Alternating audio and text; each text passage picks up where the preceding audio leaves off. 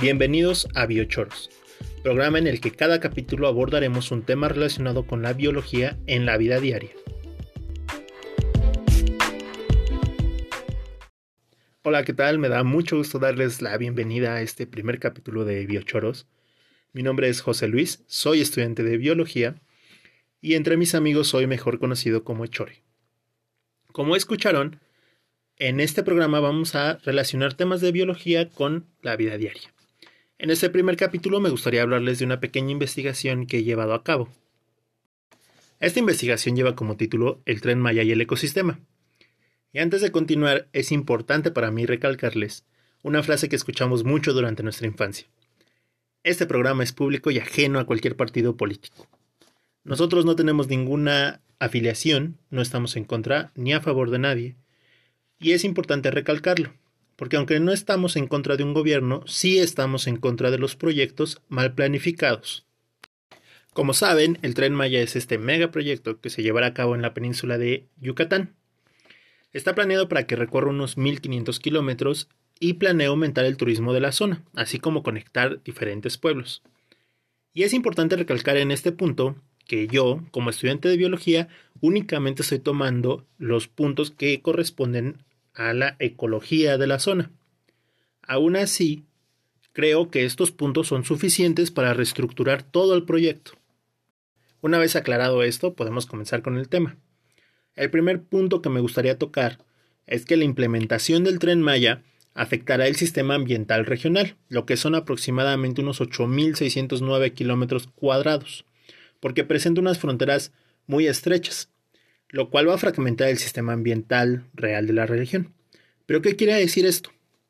Las vías del tren se encuentran muy cercanas al hábitat de diferentes especies y en algunos casos incluso lo atraviesa.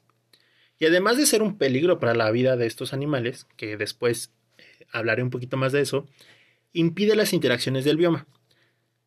Y sé que llegado a este punto puedes escucharme y decir, ¿de qué me estás hablando? Pero para no darles una clase completa de fragmentación de ecosistemas, les daré un pequeño ejemplo.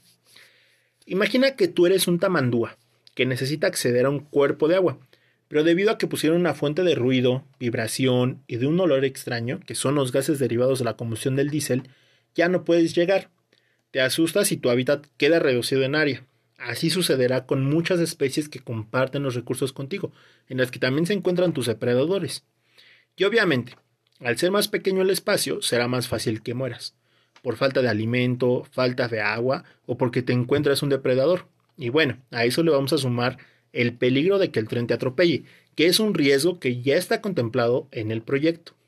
Y bueno, llegados a este punto, alguien me podría decir que se implementarán pasos de fauna como un mecanismo para evitar esto. Los pasos de fauna son puentes o túneles que sirven para que la fauna atraviese de un sitio a otro.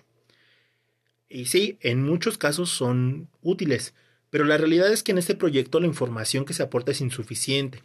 La efectividad del número, tipo y ubicación de estos es muy dudosa. En el primer trayecto, que es de 631.25 kilómetros, únicamente se mencionan 40 pasos de fauna, contra 146 de vehículos. Y si hacemos una división simple, calculamos que va a haber un paso de fauna cada 15.78 kilómetros. Y mencionando esa distancia, para los que viven en la Ciudad de México, que espero que este programa llegue a más lugares, equivale a que te encuentres en Tlatelolco y para cruzar una calle tuvieras que caminar hasta CEU. Los pasos son evidentemente insuficientes y causarán fragmentación del hábitat de la mayor parte de las especies. Y bueno, pensándolo detenidamente, no es como que un jaguar supiera cuál paso le queda más cerca para llegar a su casa. Aunque son maravillosos animales, créanme que no tienen este pensamiento. Pero estas vías ya estaban ahí.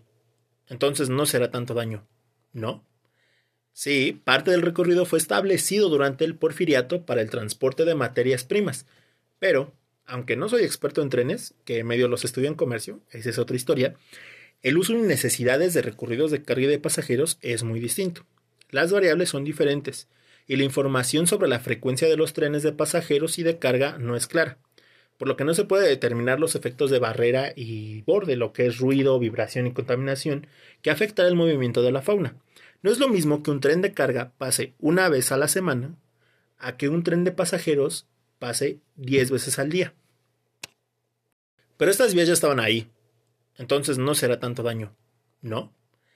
Sí, parte del recorrido fue establecido durante el porfiriato para el transporte de materias primas, pero, aunque no soy experto en trenes, que medio los estudio en comercio, esa es otra historia, el uso y necesidades de recorridos de carga de pasajeros es muy distinto.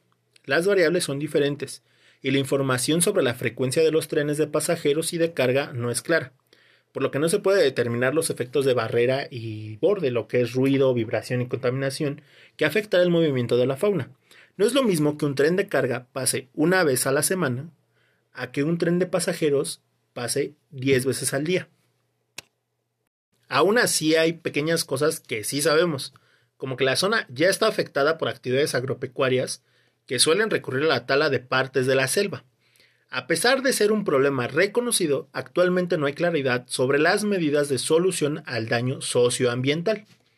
Otro punto a resaltar es que la calidad del aire y del agua se verán afectados. Se calcula que el tren Maya emitirá por lo menos 431 mil toneladas de CO2 por año, que es el principal gas invernadero.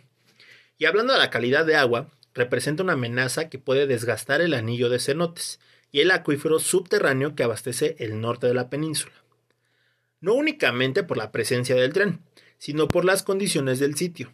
La zona cuenta con un tipo de relieve muy especial que se llama kárstico, que se define como una zona donde el suelo, además de ser irregular, es constituido por rocas compactas y solubles en agua, rocas que deberán ser retiradas para, ahora sí que poner en planito el terreno de las vías. Pero adivinen, debajo de estas rocas se encuentran los cenotes, que son cuerpos de agua subterráneos, que no creo que reciban muy bien las vibraciones de la maquinaria pesada. En términos muy simples, más que ofrecer un proyecto viable, el tren Maya es un problema que se agrega a los problemas ya existentes. Y llegados a este punto, me podrían decir, ¿de dónde sacaste esta información? De seguro de los que son opositores al proyecto. Y sí, la mayoría de la información que he dicho hasta el momento fue sacada de un documento en donde investigadores y académicos de 65 instituciones y centros de investigación nacionales y 26 extranjeros, que son expertos en el tema, firmaron y aportaron sus conocimientos sobre el proyecto del tren Maya. Y quizá piensas que eso no es justo, porque no es imparcial. Y estoy de acuerdo, por lo que en los siguientes puntos tomaré fragmentos de los comunicados del gobierno, para explicar por qué está mal el proyecto. Y aquí es donde, a pesar de que no me gusta mucho la expresión, parece que se burlan del medio ambiente. Los datos que mencionaré a continuación únicamente son los contenidos en el resumen ejecutivo con el título de Manifiesto de Impacto Ambiental, modalidad regional, Tren Maya, fase 1, expedido por el FUNATUR, ya que es el documento más detallado. Aún así existe más información en otros documentos y páginas, que no mencionaré por redundancias y contradicciones. Pero bueno, para comprender un poquito mejor, es necesario saber qué es la NOM 059 CEMARNAT 2010, que a partir de aquí únicamente le diré NOM, Básicamente es un listado de especies vegetales y animales bajo alguna categoría de riesgo de extinción. Como imaginarán son especies protegidas, de las cuales de acuerdo al planteamiento del problema se encuentran 10 especies vegetales entre árboles y arbustos y 42 especies animales, entre mamíferos, aves, reptiles, anfibios y peces. Todo esto dentro del área en que se establece el proyecto. Y aquí quiero que pongan mucha atención porque estas únicamente son las especies registradas en la NOM. En la zona habitan muchas otras que resultarán dañadas y que no se contemplan en el listado. Pero, si están en el listado, ¿significa que las cuidarán? Pues no. Dentro del mismo documento encontramos tablas que señalan el nivel de impacto, que será benéfico y adverso. Y aquí es donde comienzan las incoherencias. En esta tabla se incluyen los diferentes impactos a los componentes ambientales. Y aunque todos son importantes, solo me centraré en el vegetal y animal para ya no extenderme más. Los impactos se clasifican en irrelevante, moderado y alto, y de ahí pueden ser benéficos o adversos. Les advierto de una vez, no existe ningún impacto alto en ninguno de los rubros, y la mayoría de los impactos benéficos son soluciones a problemáticas que el mismo proyecto genera. Un ejemplo. Para la fauna tenemos un impacto benéfico moderado que es descrito como construcción de obras de drenaje, bebederos y pasos de fauna, lo cual es una solución a dos puntos anteriores, que están clasificados como impacto adverso irrelevante. Estos puntos son descritos como pérdida del hábitat de especies de importancia cultural y en riesgo dentro de la NOM por acciones de construcción, y el otro punto dice atropellamiento de la fauna por acciones de operación y mantenimiento de maquinaria. Ahora, personalmente, yo no pienso que la pérdida de especies y el atropellamiento de las mismas sea un problema irrelevante, menos si hablamos de especies que se encuentran en peligro de extinción. Además, pienso que el manejo de la información es un poquito a conveniencia, ahí cada quien puede saber, ya que los puntos que se señalan como beneficios son únicamente respuestas a problemáticas que el propio tren genera. Es como si yo les dijera, te voy a quitar tu casa, pero aquí tienes una cajita para que no tengas frío. Y cada vez se pone esto peor. ¿eh? En este punto otra vez me quiero detener para volverles a aclarar que solo soy un estudiante de biología, estoy en octavo trimestre. Y cuando leí esto, les mandé un mensaje rápido a mis profesores para saber si mi comprensión lectora estaba mal. Pero no era así. El punto que quiero señalar es uno que señala como un beneficio para el ecosistema la generación de fauna nociva. Les explico. La fauna nociva se puede definir como cualquier animal que pueda generar algún daño al ser humano y que en algunos casos transmite enfermedades que puedan convertirse en epidemia. Creo que esto nos suena a todos de algo. O sea, y estos animales son ratas, mosquitos, cualquier animal que pueda transmitir una enfermedad. Y aquí quiero aplicar la frase que decía un comediante en uno de sus programas, que alguien me explique de qué forma la generación de fauna nociva es benéfica para el ecosistema de una selva. Y así podemos continuar con muchos otros puntos de la lista. Si hablamos de la flora, únicamente nos encontramos con daños, desde la deforestación de cientos de hectáreas, que incluyen especies en peligro de extinción, hasta el atropellamiento de las mismas. Y con esto, obviamente, va a haber una pérdida de hábitat para los demás organismos. Y llegados a este punto, quizá creas que ya hemos pasado lo peor, pero lamentablemente no es así. Al final de esta tabla se recopilan los puntos benéficos y adversos para hacer una comparación. Y aunque desde la perspectiva personal, mucha de esta información se sienta como si hubiera sido manejada a conveniencia para aumentar los puntos benéficos, aún así, y aunque no me lo crea, los puntos adversos siguen siendo más. Si vemos su comparativa, tenemos que de impactos adversos un total de 129 y de impactos benéficos 88. Pero bueno, dejar el panorama hasta este punto sería incorrecto, ya que dentro de este mismo documento se ofrecen medidas de prevención y mitigación de estos efectos adversos. Una vez más, para no extenderme, únicamente me centraré en los puntos referentes a la flora y a la fauna. Es un poquito complicado para mí no querer debatir cada uno de los enunciados, pero solo tomaré uno de cada uno.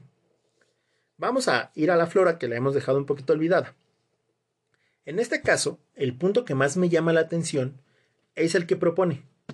Se concientizará y o capacitará a los trabajadores sobre la importancia del cuidado de la flora.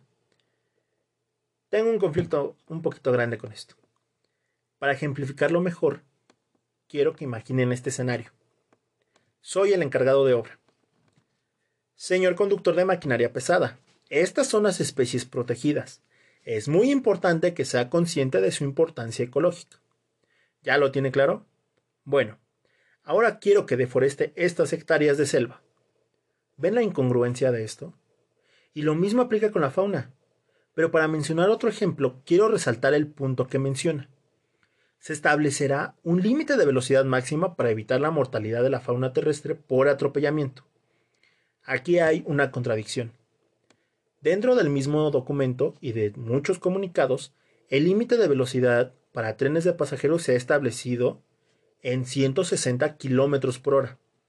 y para trenes de carga 100 km por hora. Nuevamente, no soy experto, pero estoy seguro de que un tren de toneladas puede matar a cualquier ser vivo sin importar la velocidad a la que viaje. Porque de acuerdo a la física, que miren que se me daba mal esa materia, el tener un vehículo tan grande requiere un gran esfuerzo. Como pueden darse cuenta, las propuestas resultan contradictorias a lo escrito en páginas anteriores en este mismo documento. Se nos dice que se tendrá cuidado con los árboles, pero al mismo tiempo se nos dice que su atropellamiento es irrelevante. Dentro del documento se nos promete que por cada árbol derribado se plantarán tres más, pero no se explica cómo, en dónde y con qué. Las especies de árboles no crecen de un momento a otro y conseguir aquellas que están en peligro de extinción es algo realmente complicado. Reemplazar la dinámica de un ecosistema es imposible. Los comportamientos de las poblaciones de animales no son modificables de un año a otro. No podemos simplemente pedirles que por favor usen los pasos, y el único destino visible es la pérdida de diversidad y de organismos por su atropellamiento durante el desarrollo y funcionamiento del tren. Se nos menciona el uso de alarmas que sonarán antes de que pase el tren para ahuyentar a los animales y que no sean atropellados. Pero nuevamente, más que una solución, es un problema que se suma a la lista. Y con esto llegamos al final de mi mini análisis del tren Maya. Existe muchísima información que se puede sumar a todo esto y que intenté no meter para no alargarme aún más en este tema. Obviamente el contexto socioeconómico no fue abordado. Pero, al ser biólogo, pienso que el avance del ser humano no debe afectar a la naturaleza a tales niveles, y que es justo pedir al menos un poquito más de planeación y congruencia. Aún así espero que si escuchaste hasta este punto, hayas cambiado o reafirmado tu opinión sobre el proyecto. Y bueno, parte de los objetivos de este pequeño podcast es eliminar esa ceguera ambiental, la cual nos lleva a destruir nuestros recursos naturales no se trata únicamente de un árbol o de un animal. Se trata de toda una dinámica que nos da vida. Les agradezco mucho haber escuchado hasta este momento. Mi nombre es José Luis y espero encontrarlos en el siguiente capítulo de Biochoros.